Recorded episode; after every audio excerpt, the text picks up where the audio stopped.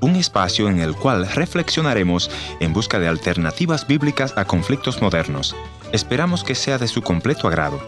Y ya con ustedes, su anfitrión, el pastor y consejero familiar, Ernesto Pinto. Hace unos cuantos programas atrás hablé de las palabras como semillas o como balas. La conclusión fue que las palabras se puede casi todo, para bien o para mal. La palabra construye, destruye, alienta, deprime, calma o exaspera, activa el amor o hunde en el desamor. Hablemos siempre como si las palabras que vamos a pronunciar dependiera nuestra propia felicidad y de la persona que está a tu alrededor. ¿Y qué tal de la adversidad? Si estás en una situación de desventaja, puedes sentarte o quejarte, levantarte o fortalecerte. Vemos a muchas personas completamente sanas pidiendo en las calles acusando la adversidad. Cuando vemos otros que faltándole un brazo o una pierna siguen trabajando. Las adversidades se vencen con una actitud positiva y resiliente, sin temor a las tormentas. ¿Qué vas a hacer ante la adversidad?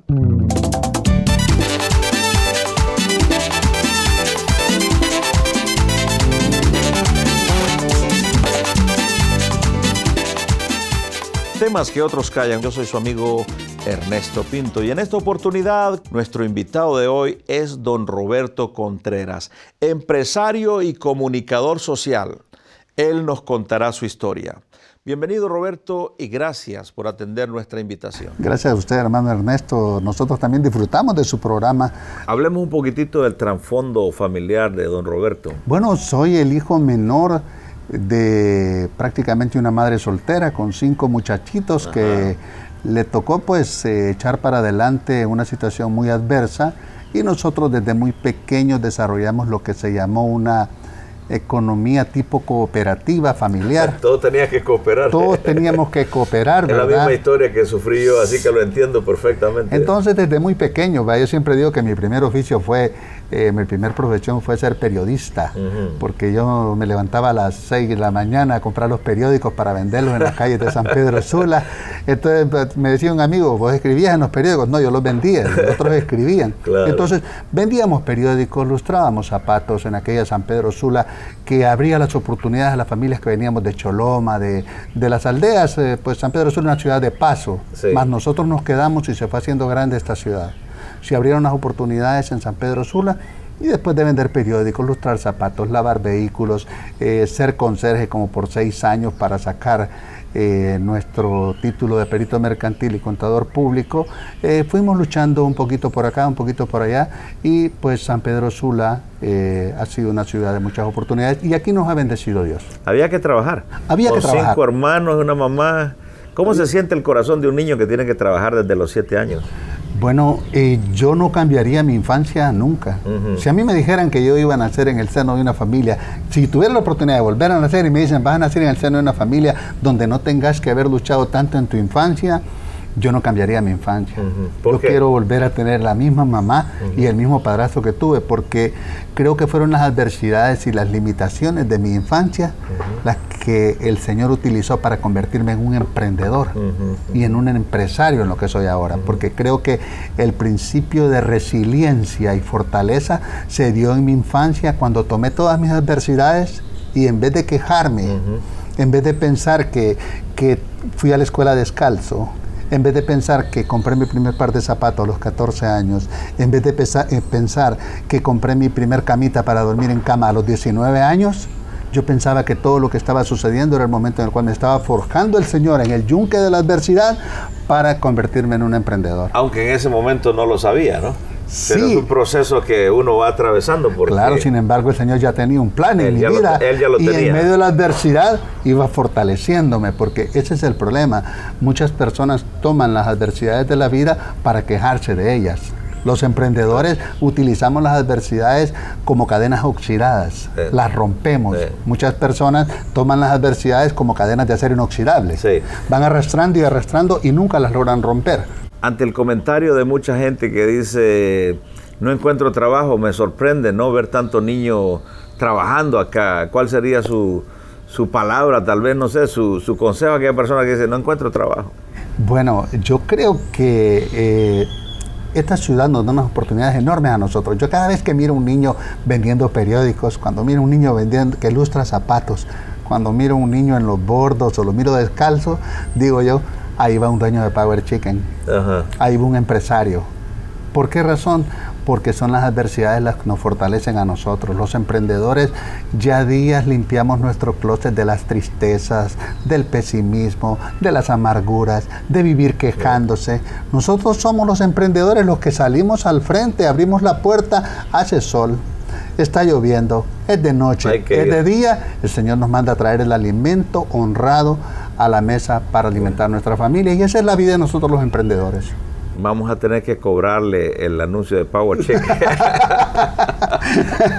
este Power Chicken eh, es que... No, pero lo vamos a hablar, vamos a hablar de eso ahora. es que Power Chicken en pluma en, el corazón del Señor. Este pollito en pluma en el corazón del Señor, porque cuando me dijeron este proyecto no sirve, me dijo la compañía que nos vendía los refrescos, si no empiezas a vender cervezas y si no empiezas a vender cigarrillos aquí, la gente se va a ir y tu empresa va a quebrar. Hablando con mi esposa me dijo, porque los principios no son negociables. Muchas veces el ser humano en medio de crisis empieza a negociar sus principios. Y la fortaleza de Power Chicken descansa en que se establece en el principio de la familia, no alcohol, no cigarrillos. Por tal razón, independientemente que las crisis lleguen a nuestra vida, nuestros principios no deben ser negociados. No se negocian. No.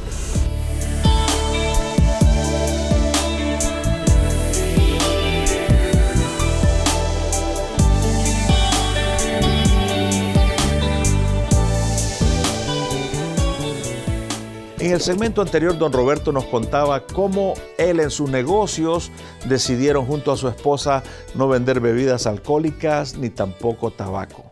Los valores no se negocian, dijo Roberto. Pero ¿qué pasaba en la vida de nuestro invitado antes de llegar a esas convicciones? Cuéntenos esa etapa, Roberto. Cuando yo conozco a mi novia, que ya es mi, mi esposa, pues yo empiezo a ver el, hecho de que desde nuestra infancia nosotros pues este, nunca tuvimos vicios de decir marcados por cigarrillo, marcados por alcohol, sino de repente alguna tendencia hacia lo que es ser un hombre mujeriego. Entonces, volver y decir, ok, eh, no puedo faltar al respeto a mi esposa, yo tengo que ser un hombre de una sola mujer y eso fue algo que marcó mi vida también. Cuando yo vengo a los pies del Señor, llego primero yo por misericordia del Señor, después llevo a mi esposa y en medio de ellos van naciendo nuestros hijos. ¿Por qué sucede que, que Roberto tiene que acercarse al Señor? Un enorme vacío en mi vida, un enorme vacío en mi vida porque en medio de nuestra infancia, nuestros quehaceres, nuestro trabajo, no había oportunidad de ir a una iglesia. No conocimos del Señor en nuestra infancia nosotros. Hay un vacío en el corazón de Roberto. Entonces? Existe el vacío y aquella de repente como ansiedad de saber por qué estoy aquí yo. ¿A qué vine yo a este mundo? Entonces, cuando me voy encontrando que no son las mujeres las que llenan mi vida, sino que es mi familia y mi esposa, entonces alguien me invita a una reunión de hombres cristianos de negocios. Y yo digo, ¿de qué me van a hablar? Yo pensé que me iban a hablar de cómo hacer negocios porque mi situación económica era difícil. Y dije yo, si voy a esta reunión, mis problemas económicos están resueltos. No sabía que el Señor estaba obrando para arreglar los problemas del corazón y que después iba a solucionar los problemas económicos. ¿Y qué pasó esa noche que llegó a esa reunión? Esa noche pues escuché el testimonio de una persona que prácticamente estaba narrando mi vida. Y en algún momento pues llegué hasta sentirme molesto porque dije, estos me trajeron a esta reunión y están todos de acuerdo para que este señor esté hablando prácticamente lo que era mi vida. Pero de repente ese no era el día para convertir a otras personas que tenían otro tipo de testimonio, sino que era especialmente el banquete que tenía preparado el Señor para mí. ¿Qué pasó en el corazón de Roberto? Bueno, empezó a haber una paz y una tranquilidad. Empecé a darme cuenta que habían había alguien que sí podía llenar mi vida. Entonces empezamos a perseverar por eso, empezamos a luchar, el Señor empezó a mostrarme muchas cosas, hacernos eh, hacer algo maravilloso en nuestras vidas. Vinieron nuestros hijos, cada tres años venía una niña, mm. tenemos tres niñas, tenemos un varón, ahora ya muchachas graduadas de universidad, el menor también ahorita en universidad en Estados Unidos. ¿Cuál fue la reacción de la esposa esa noche que le dice, he encontrado paz en el Señor? Bueno, en vez de una alegría y una frase de felicidad, mm. una cara de incredulidad. Así. ¿Ah, no te creo. No lo puedo creer. No, lo, creo. Hasta que no lo vea, no lo puedo creer. Porque definitivamente había habido mucha infidelidad y mm. muchos problemas. Entonces, venir a mi esposa y querer sanar esas heridas en una sola noche, mm. eso solo el Señor lo podría hacer. Pero después fuimos caminando de la mano del Señor y fuimos viendo los grandes cambios en nuestra vida. Mm. Palabras no expresarán. Ninguna canción describirá. Es tu belleza, es tu santidad. Tu sangre derramada por mí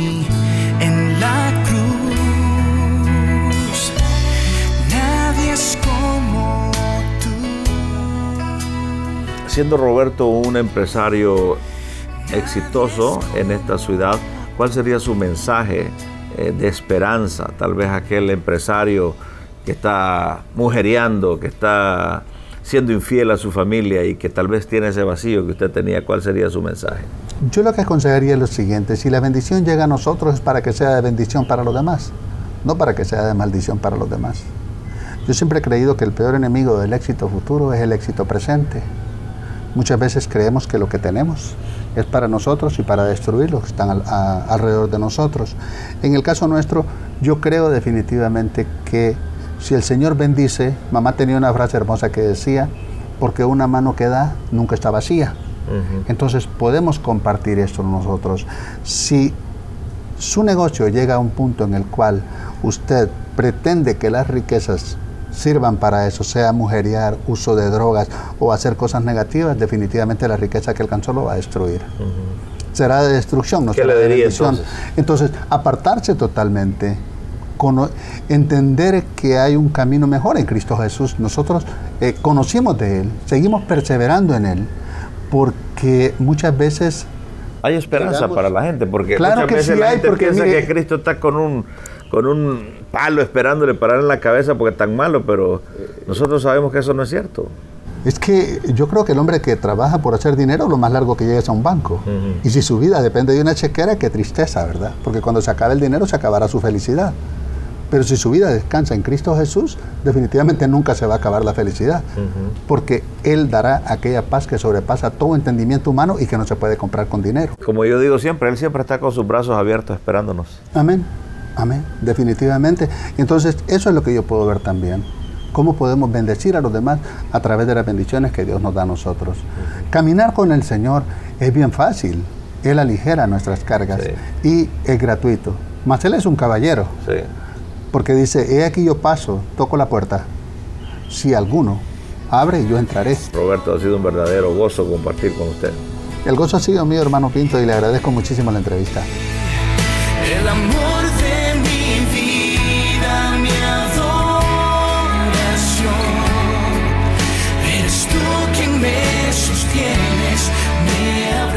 Gracias por haber sido parte del encuentro de hoy. Le voy a agradecer que me escriba a info.encuentro.ca. También puede visitarme a nuestra página en el www.encuentro.ca. O si desea escribirme una cartita postal, escríbalo entonces a programa radial Encuentro 225 Riverton Avenida WPG Manitoba R2L 0N1 Canadá. Será hasta nuestro próximo encuentro. Soy tu amigo Ernesto Pinto recordándote que Dios te ama y yo también.